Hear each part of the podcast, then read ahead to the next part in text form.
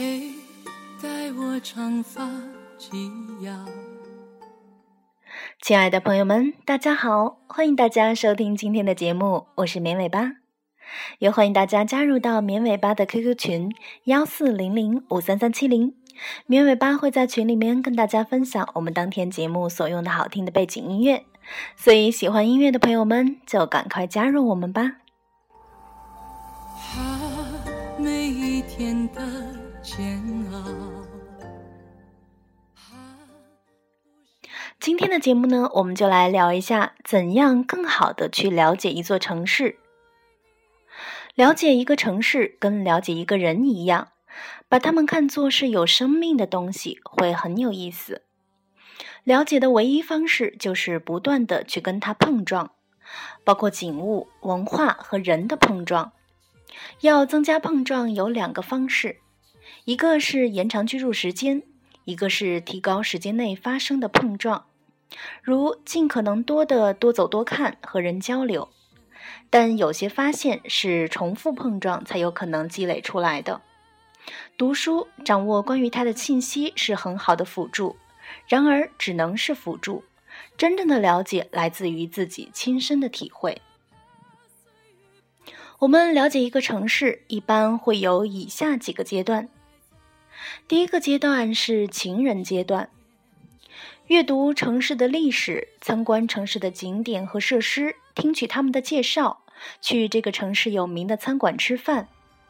作为旅游者，看到的是城市最好、最光鲜亮丽的一面，多是游玩的心态，没有心理负担。如果用跟人的关系来比喻的话，可以说是跟一个美女共同度过了一个美好的夜晚这样的感觉。你的心里可以留下关于他的最美好的记忆。但你不属于这个城市，城市也不属于你。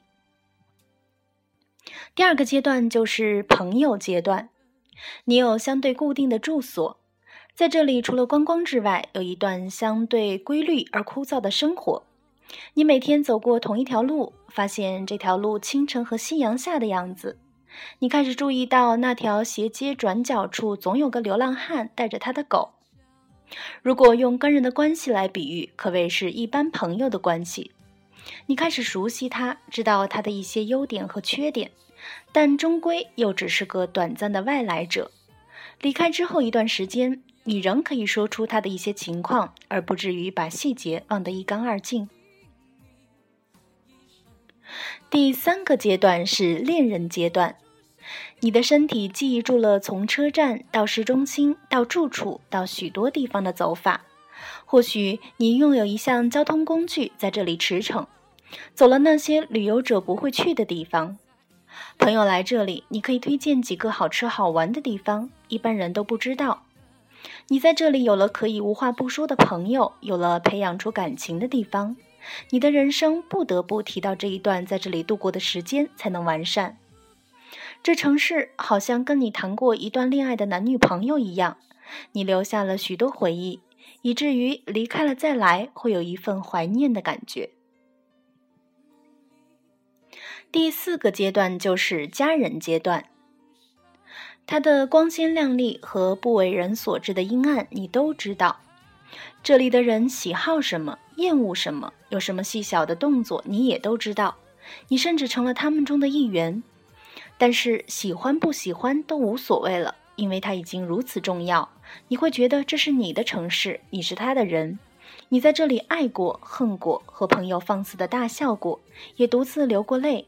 你在这里成长，在这里有很多事情影响了你今后的道路，或者它就是你决定终生选择的那个地方。